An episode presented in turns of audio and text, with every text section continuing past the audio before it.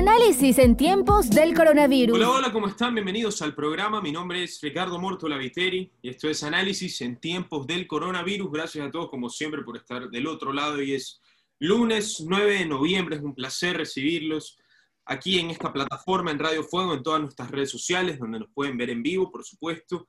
Y comenzar la semana, pues, con grandes noticias eh, y principalmente, pues, noticias contundentes como que Joe Biden ya es ya ha sobrepasado los 270 eh, votos del colegio electoral, 279 para ser exactos, y ya es presidente de Estados Unidos, pero hay varios temas por retocar y hay varios temas por excavar porque pues eh, eh, la campaña del señor Trump no se ha tomado bien esta derrota y está tomando acciones legales, por supuesto fraudes, etcétera, etcétera. Rudy Giuliani está trabajando en eso, entonces pues a pesar de que Biden ya es presidente, sigue pues el tema candente alrededor. Estamos con Carlos de Tomaso para tocar ese tema. Carlos, gracias por estar con nosotros. Bienvenido a nuestra casa.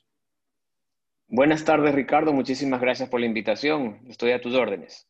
Eh, Carlos, preguntarte, pues, eh, en este poco tiempo que tenemos, em, ¿cómo, ¿qué te parecieron las elecciones? Antes de hablar, pues, eh, de los resultados, del supuesto fraude, etcétera, etcétera, eh, se esperaba antes del martes 3 de noviembre, que ya habían votado más de 100 millones de personas por eh, correo postal, se esperaba pues que los resultados sean eh, una ola azul, una paliza a favor del señor Biden que vaticinaron todos los medios de comunicación y todas las encuestadoras, cosa que no pasó y que, para ser sinceros, en Wisconsin o en Georgia, que ahorita lo está ganando Biden, o Pensilvania, estamos hablando de 20 mil, un poquito más de votos, Así que pues no se dio esa paliza. ¿Qué pasó en el día de las presidenciales o qué pasó en las encuestas que no demostraron lo que pasó el martes 3 de noviembre?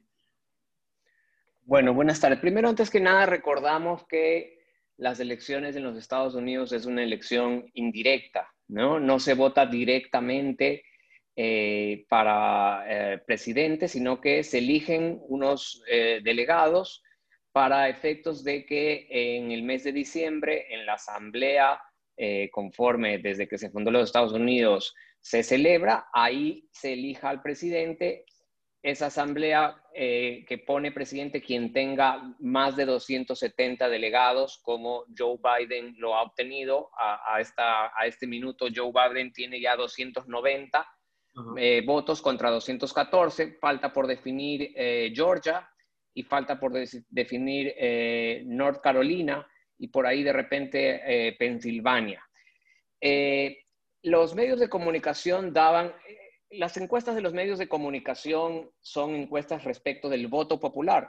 Tú recuerda que el voto popular en sí se mide para tener una referencia, pero no es lo mismo el voto popular ya aplicado a, a cada uno de los estados. Ah, en esta elección, sí. Sí, Carlos, pero yo estoy hablando, no estoy hablando del voto popular. El voto popular daba 10 puntos encima a Biden, que resulta que no son 10 puntos. Yo estoy hablando de estados específicamente. CNN, eh, Emerson, Reuters, Ipsos, daban ganador a Biden en Florida, daban ganador a Biden en Carolina del Norte por palizo, y Carolina del Norte lo gana el señor Trump, también en Ohio, en varios estados. Estoy hablando de estados específicamente. pero, pero ahí, ahí es importante ahí es importante, Ricardo, mirar, eh, yo, yo llevo el contexto político de los Estados Unidos en distintos medios, ¿no es cierto? Yo no me guío solo por lo que pueda decir CNN, etcétera.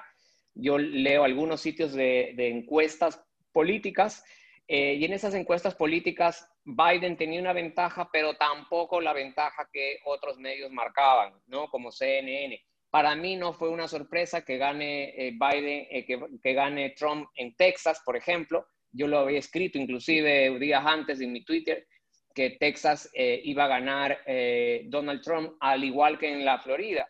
En la Florida, salvo en la zona de Miami, el resto es eh, muy republicano, históricamente republicano. Para mí no fue sorpresa ni Texas ni Florida. lo que para mí ha sido sorpresa es lo apretado de resultados de varios estados. Eso ha sido sorpresa para mí. Y cuando tú ya entras a los estados específicos, Ricardo, tú te das cuenta la segmentación en la que está Estados Unidos. Si tú coges, por ejemplo, el estado de eh, eh, eh, cualquiera de los que están por acá arriba o, el, propio Texas, tú vas a ver que si yo tomo una fotografía interna de ese estado, te va a salir rojo. Sin embargo, Trump pierde en ese estado por unas capsulitas azules que son justamente las capitales o las ciudades más grandes de ese estado. Cuando, tú, cuando tú miras esa imagen, tú dices, ¿cómo? O sea, es imposible, ese estado está rojo marcado, pero claro, la densidad poblacional de esas ciudades hacen que sea más cantidad de votos que el resto del estado que se ve rojo. Y ahí te das cuenta que lo que pasa en Estados Unidos es que las ciudades, los downtown de las ciudades han votado por Biden y lo rural de en todos los estados ha votado por Trump y ahí tienes esa segmentación tan grande eh, que, llama la atención, ¿no? Eh, la votación de Trump no es nada eh, cualquiera, son más de 69, casi 70 millones de votos. Es una votación importantísima, más, es una votación más alta que la que obtuvo hace cuatro años. Eso, eso, es muy importante para alguien quien está en la presidencia, ¿no? Superar su propia votación anterior, que la superó. Eh, y yo creo, yo en lo personal, eh, de hecho lo escribí en el diario El Universo hace más de 20 días o hace más de 30 días, yo escribí un artículo que se llamaba Biden for President, en donde yo ponía que el COVID le iba a pasar factura a Trump. ¿no? Eh, el COVID le iba... Sí, sí, sí. Eh, realmente batallar eh, contra el COVID y contra em, el racismo sistemático que dicen los enemigos de Trump que existe en Estados Unidos, que para mí es tema de conversación, es tema debatible aquí en análisis en tiempos de coronavirus, eso que vengan a decir que los índices de crímenes de los policías hacia los afroamericanos han aumentado con el señor Trump es una mentira, es una mil mentira, eso no existe y que Black Lives Matter salga a quemar casas y a quemar carros pacíficamente, eso a mí me huele mal.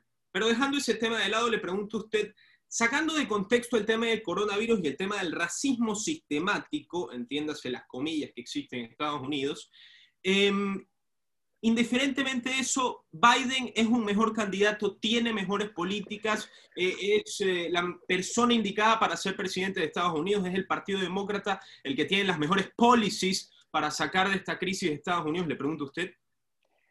A mí en lo particular no me, no me gusta mucho Biden. A mí me llama, o sea, llama mucho la, la atención eh, la edad de ambos candidatos, ¿no?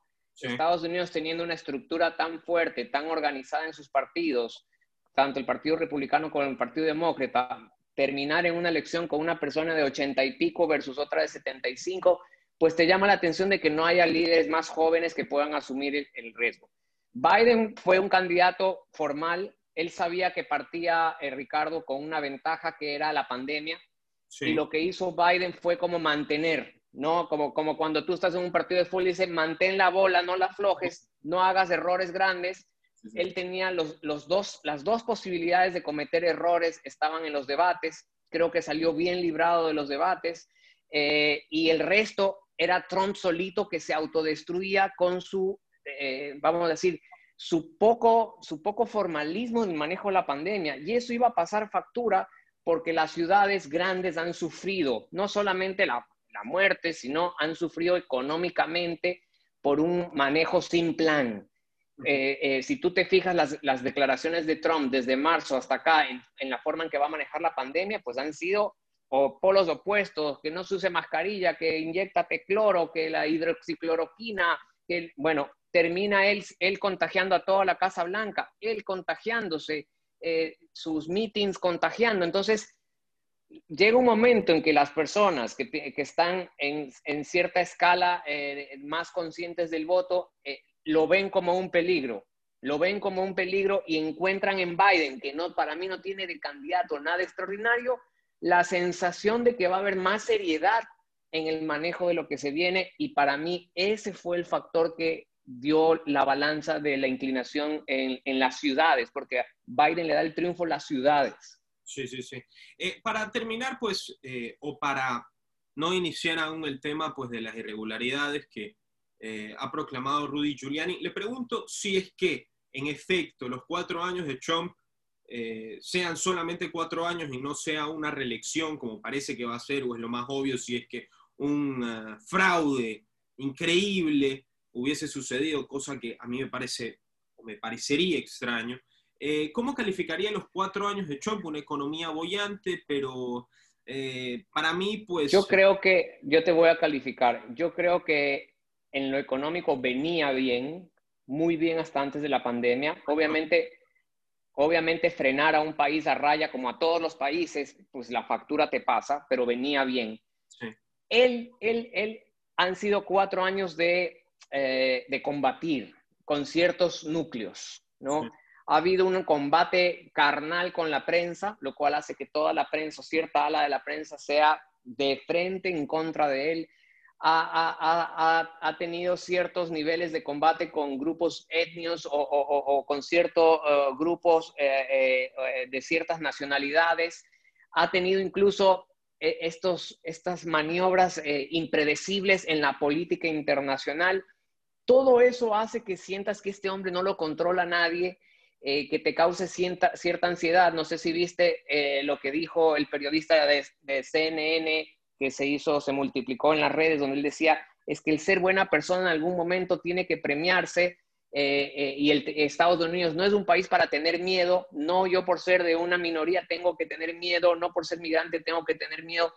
Eso fue recrudeciendo en esos cuatro años para mí innecesariamente, porque él podía haber controlado su Twitter, él ha combatido por Twitter a todo el mundo y eso no es normal en los Estados Unidos de parte de un presidente. Entonces, causó ese, ese grado de inestabilidad en, lo político eh, que causa preocupación a su vez en lo económico, porque si no puedes manejar la pandemia y no tienes un plan, que eso es finalmente lo que ha sucedido, no tienes un plan, tu plan es salgan a trabajar y Dios los bendiga y mire quién no se contagie, pues hace que la balanza se ha inclinado. Para mí ese fue el gran factor. Yo decía desde el principio, si no había pandemia, yo estoy seguro que Trump ganaba. Si Trump manejaba bien la pandemia, cuando te digo bien es lo básico, tener un plan, verte serio, verte andar con mascarilla, lo básico que tiene que hacer un político en manejo de crisis, que es no cometer errores, yo creo que Trump se la llevaba. Creo que él, él mismo se mete el autogol los últimos siete meses eh, ya se le fue Biden en, ciertas ciudades. Y fíjate que no hubo grandes sorpresas en los estados, pero Biden fue ganando los estados clave, que Michigan, Wisconsin, los que estaban, Arizona, los que estaban, podían poner la balanza. Y lo que tú decías, se sabía, Ricardo, que como nunca antes hubo más, casi 100 millones de votos anticipados. Y ya se sabía que de esos votos anticipados, eran en gran parte a favor de Biden. Y ya se sabía también que Trump recuperó las últimas semanas. El voto de ese día fue pro Trump, pero ya tenías una carga de votos por correo. Por eso todo el mundo decía, hay que esperar contar los votos por correo. Las primeras informaciones que se veían en la televisión era el voto de ese día, pero no el de correo. Y el de correo se sabía que era 70-30, más o menos la diferencia. Entonces, a mí no me llamó la atención cuando terminan de contar los votos por correo que Biden lo supere. Sí, sí, sí. En efecto, para agregar, pues, Carlos, a tu declaración, eh, lo dijimos en análisis en tiempos de coronavirus, el viernes antes de las elecciones, porque fue feriado lunes y martes, no tuvimos programa. De siete, hicimos un estudio aquí de que de cada diez americanos que fueron a votar en persona el martes 3 de noviembre, mínimo siete u ocho eran republicanos, porque el señor Trump les había dicho vayan a votar en persona. En efecto, los mailing ballots o los absentee ballots, que son los correos, eh, que son los votos por correo postal, favorecían enormemente a Biden. Entonces, por eso es que cuando Trump, que yo lo dije aquí, que me pareció una barbaridad, que salga a las 3 de la mañana a decir que ya hemos ganado y que ya nos hicieron el fraude, pero es que ni siquiera se habían contado en varios estados los votos por correo postal y por eso es que estaba ganando en Pensilvania por 15 puntos, que ahora le está perdiendo, estaba ganando por 15 puntos en Georgia, que ahora le está perdiendo. Entonces, independientemente si haya fraude o irregularidades, que eso es lo que alegan, vamos a ver qué pruebas ponen en la mesa. Él lo cantó antes de que se cuenten los colegios, los, los votos que Tú estás diciendo exactamente lo que yo pienso. Yo pienso que él fue preparando esto. Sí, ya. Cuando él dice, quiero que voten ese día, es que ya sabía que él iba a objetar los votos por correo, ¿no? Sí, pero te pregunto a ti, em, las irregularidades yo he visto en ciertas páginas web, yo no creo, te digo sinceramente, que ni CNN, ni ABC, ni NBC News le den espacio a este tipo de cosas. Lo han sacado al presidente Trump del aire por decir que es mentira y parece que hasta Fox News se les ha, volteado. Pero las irregularidades, las fotos que se ven de que eh, los eh, inspectores de la campaña Trump no pueden ver cómo se encuentran los votos, todo este tipo de cosas de que los muertos están votando. Yo hice mismo la prueba, yo me metí al centro de votación de Michigan y yo puse la prueba de un, hombre de un hombre muerto, lo busqué en YouTube y efectivamente me salió que estaba registrado para votar. Todas este, estas irregularidades, ¿qué significan? No estamos hablando, o es difícil hablar de un fraude masivo, pero estas irregularidades, ¿qué, qué pasa con esto? Mira, lo primero, el fraude no se llora, el fraude se prueba, ¿ok? El fraude se prueba. En Estados Unidos tú tienes leyes electorales distintas en cada estado. Sí, correcto. Distintas en cada estado. Y tienes incluso ya sentencias distintas en, en cada estado. En Pensilvania hubo una sentencia que te decía que se pueden recibir por correo votos que sean eh, sellados hasta el 3 de noviembre y puedes esperar que lleguen hasta el 12 de noviembre. Esa es la regla que todos ya la conocían. No, no es que esa noche, se, no, ya se conocía esa regla. Irregularidades, Ricardo, pueden haber en todas elecciones. Yo no me puedo, yo no me puedo fijar en 100 mensajes de Twitter donde ponen mi hermano muerto, voto. Bueno, puede ser. Pero aquí estamos hablando de diferencias de 7, 6 millones de votos, donde sería una, una estructura criminal que además cada estado tiene su, por ejemplo, en, en Georgia, eh, si, eh, si, los resultados terminan en un, en un margen eh, menor al 3%, como pasó ahora, hay la ley del propio Estado, te manda un recuento con inspectores, con jueces. En cada estado los republicanos tienen la opción de impugnar, si tienen las pruebas, todos los votos. Nadie le ha quitado, nadie ha negado eh, el derecho que puedan tener de hacer una impugnación, pero esa impugnación no va a llegar ni a 4 mil votos. Yo te lo digo porque llevo en, en, elecciones años, ¿no? Lo mismo pasó aquí en Ecuador. Si, si quieres si crees que te hicieron fraude, pues pruébalo. Los fraudes se prueban con actas, con el acta que tú tienes, que tu delegado electoral tiene versus la que sale publicada ahí. Si es diferente, pues hay, hay una irregularidad. Con esas irregularidades tú sumarás 100 votos, 1000 votos, 3000 votos, ¿no? Eh, ahora, si lo que Trump busca es que una sentencia de la Corte Suprema de los Estados Unidos establezca que el voto emitido por correo anticipado no se cuente, pues ahí sí estuviéramos, eh, eh, estuviéramos frente a una decisión que sí puede alterar el resultado. Pero si estamos en una pandemia y lo que se quiere la democracia americana desde su fundación es escuchar al pueblo y se hizo y hubo una sentencia de la propia Corte eh, Suprema en torno a Pensilvania donde ya se dijo que en el estado en que estamos debe ser accesible el voto por correo, pues yo te aseguro que no va a haber ningún resultado específico de una sentencia abierta que diga no se cuenten, no. Lo que pueden haber es tal voto de tal persona, nulo, etc. Ya, yo te aseguro que no serán más de, ponle tú, 30 mil. Bueno, faltan 5 millones, ¿no? Es, decir que...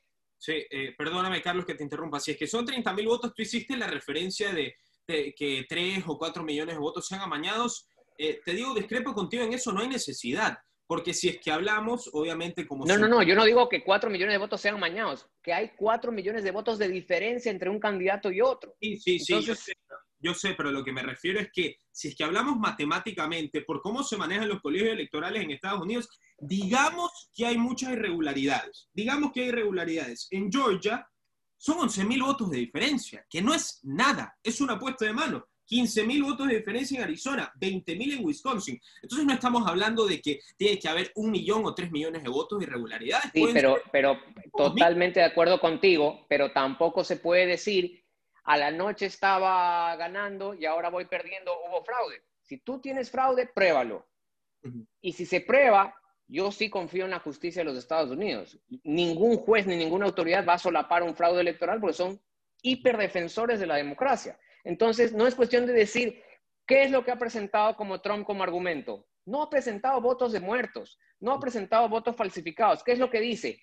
No debe valer el voto por correo. Ah, no, pues eso, eso tú, ese no es un argumento. Si tú me dices y me pruebas que en la oficina de DHL o de la otra courier, que no sé cuál pueda ser, se han estado cambiando votos, tienes pruebas, se han estado eh, escondiendo papeletas. Bueno, estamos hablando ya de otra cosa, pero hasta ahora yo al menos que haya visto, eh, veo que son argumentos de no vale el voto por correo, el voto, el voto por correo no es válido, eh, pero no estamos hablando de una prueba específica de fraude que, que me pueda a mí decir, aquí puede haber un problema legal.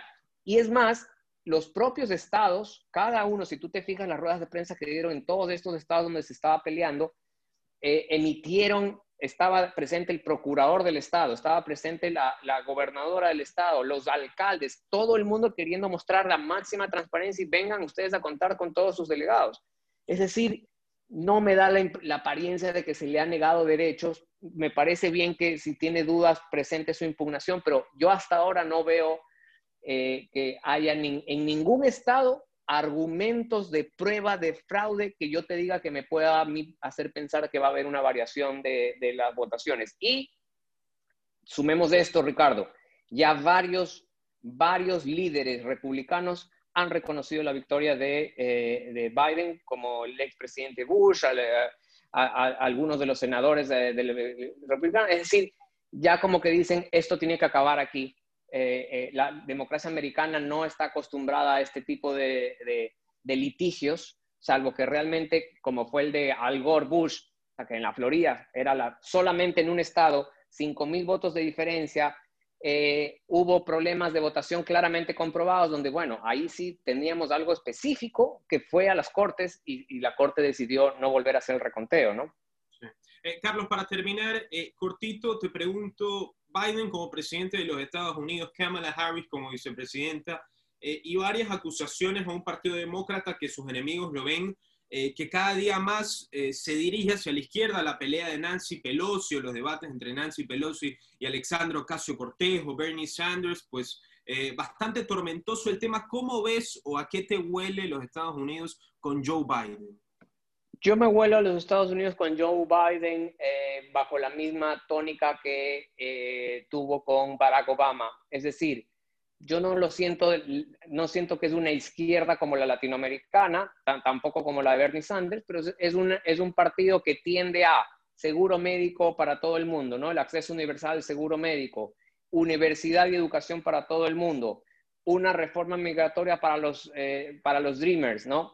Esas son las esos son los temas que los diferencian con los republicanos, ¿no? Eso, ese tipo de, pensamientos de que no puede haber un solo americano sin seguro médico, sin atención médica, ni sin una jubilación, ni tampoco eh, puedan haber eh, eh, chicos que nacieron en los Estados Unidos y que los vamos a separar de los padres. Esas, ahí están los, los, los temas de diferencia. Si tú me dices si va a cambiar algo, Estados Unidos se va a hacer como dicen he leído, no, se va a hacer socialista. No, no se va a hacer socialista, no exageremos.